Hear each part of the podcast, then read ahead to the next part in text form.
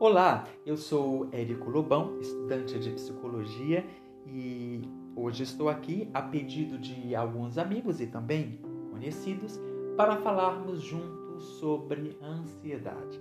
Ansiedade que acomete muita gente é, no mundo inteiro e eu desde já sou muito grato pela credibilidade que muitos de vocês depositaram em minha pessoa para que pudéssemos fazer esta reflexão de acordo com os achados teóricos, científicos e também é, de estudos de caso e, obviamente, também com relatos de vivências, de experiência de vida.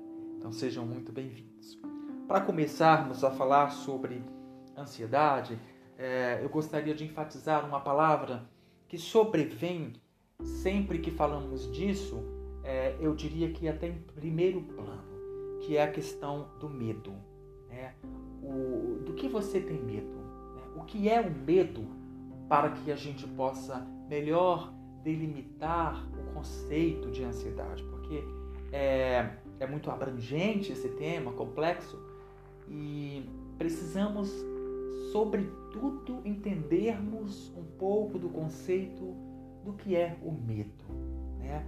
Então, Vamos, vamos agora, por exemplo, pensar que o medo ele é inerente, uma característica inerente aos seres humanos. Todavia, também está presente nos seres vivos animais.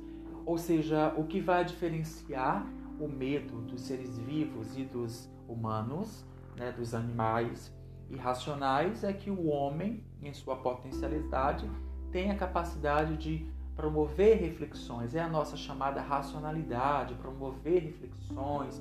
É, somos seres pensantes, seres atuantes, seres que aprendemos a lidar com os nossos problemas, com o outro e muitas vezes com as nossas próprias reflexões pessoais. Isso é algo desde de, de já muito confortante, saber que por mais adoecedor que seja um estado é, externo, né, por mais que traga um adoecimento psíquico para nós, é, é muito confortante saber que nós também temos a capacidade de ressignificar todas as coisas, temos a capacidade de é, nos reinventarmos, né, nos é, podemos dizer que nos re, reeducarmos também ganhar novo sentido, dar novo sentido à vida, uma vez que acreditamos que muitas vezes ela tenha sido é, dilacerada, né, tão maltratada. Enfim, nós temos o poder intrínseco de nos reinventarmos e nós agradecemos isso à própria natureza humana e seus grandes feitos, né? tanto na parte genética, né? na fisiológica, e na emocional e na comportamental que se dá através das interações sociais. Sem mais delongas, o medo, portanto, é inerente ao homem e está também presente na vida animal, o que vai mudar a intensidade desse medo e também a maneira que nós podemos promover reflexões, é a racionalizar isso. Vamos imaginar um que estamos agora em uma selva e temos o rei, né, da selva, o rei leão por lá. E temos aí uma, uma, uma presa muito fácil né, para, para esse é, grande vilão da natureza. Né? Vamos supor que nós temos aí uma, um animal qualquer menor, de menor porte, vamos pensar aqui no menor, um, sei lá, uma, um animal de pequeno porte. Não, não recorre agora que tipo de animal pudesse ser. Pense em um, por favor. E frente a essa ameaça, esse animal de pequeno porte, ele poderia muito bem, é, ao ver o leão, sair correndo disparada, porque por instinto, por aquele medo de instinto, ele saberia que poderia ser comido, né? É, é o instinto de dizer, olha, eu saio daqui desse ambiente ou eu vou acabar né, destruído naquelas presas enormes daquele leão. Obviamente ele vai fugir por instinto, mas é um medo característico da espécie dos animais fazer com que, frente a uma grande ameaça, ele saia correndo ou daquela zona. O ser humano tem essa mesma característica de sentir medo de alguma coisa, de algo desconhecido, de algo que o ameace. Né? Então, frente a um leão, por exemplo, é óbvio que nós, né, cada um de nós poderíamos sair correndo, ou então, de repente, escalar montanhas, ou mesmo que fosse uma árvore. Mas o fato é que nosso medo tem essa capacidade né, de nos advertirmos que existe uma ameaça e ali termos a sensação de que é um perigo e, mediante o perigo, nós rapidamente elaboramos, meio que automaticamente, uma fuga, um escape, uma alternativa, fugindo daquele problema.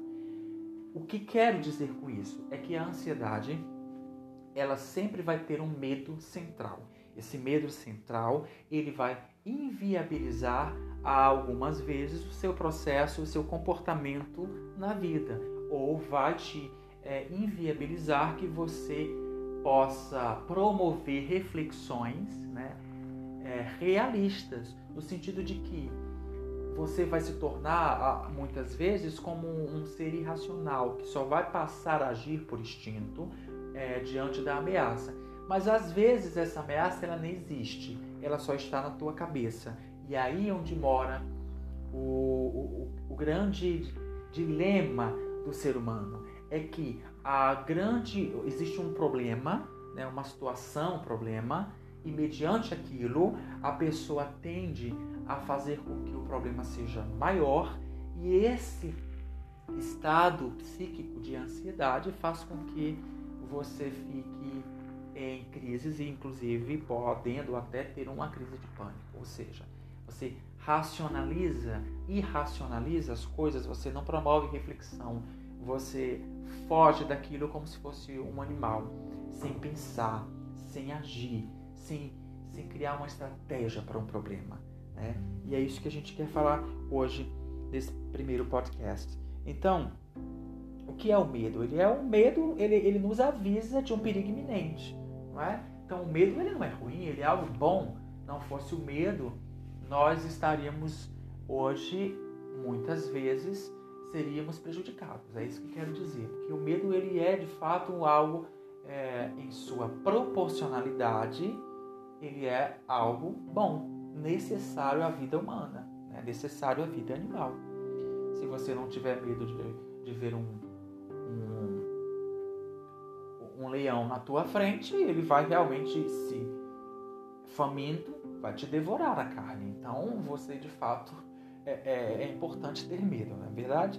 Bom, neste caso, é, quando você está com medo, você tende também a se sentir um pouco ansioso, né? E essa ansiedade ela leva a uma certa preocupação. Como é que eu vou sair daquele problema? E essa preocupação exige um planejamento, uma estratégia para que você possa sair daquele problema. Então, o medo ele é real, a ansiedade também é real, a preocupação ela é real e necessária, e aí então você cria uma estratégia e sai é, para resolver o problema. Se vai resolver ou não é outra questão, mas o fato é que você se preparou para resolver bem essas questões conflituosas. Então, qual é o problema? Quer dizer que a ansiedade, o medo é bom? É, o medo é bom. Quer dizer que a ansiedade também é boa? É ansiedade é boa. Nós nunca vamos pensar que a ansiedade ela, ela precisa ser curada, porque a ansiedade ela não pode ser curada. E sobretudo quando você pensar que a ansiedade ela é um sentimento, algumas, algumas pessoas vão é, patologizar a ansiedade. Ou seja, é, vão dizer que a ansiedade é patológica, é, que não tem cura, outra vertente vai dizer que tem cura, outra vertente vai dizer que não tem cura, mas você pode lidar com a ansiedade. O fato é que nós não podemos curar a ansiedade porque ela é necessária à nossa vida. Então você não se cura de um sentimento. Se a gente for olhar para a ansiedade como um sentimento, nós vamos é, ter que admitir que ninguém se cura de um sentimento. Nós passamos a administrar os nossos sentimentos. Por exemplo, uma pessoa que vive em grande sofrimento psíquico por causa de um luto, né? De repente morreu uma pessoa da família, onde essa pessoa amava, é, tinha muito apego e não se via é, vivendo sem essa pessoa, e essa pessoa repentinamente parte, né? Entre em óbito. O que acontece, né?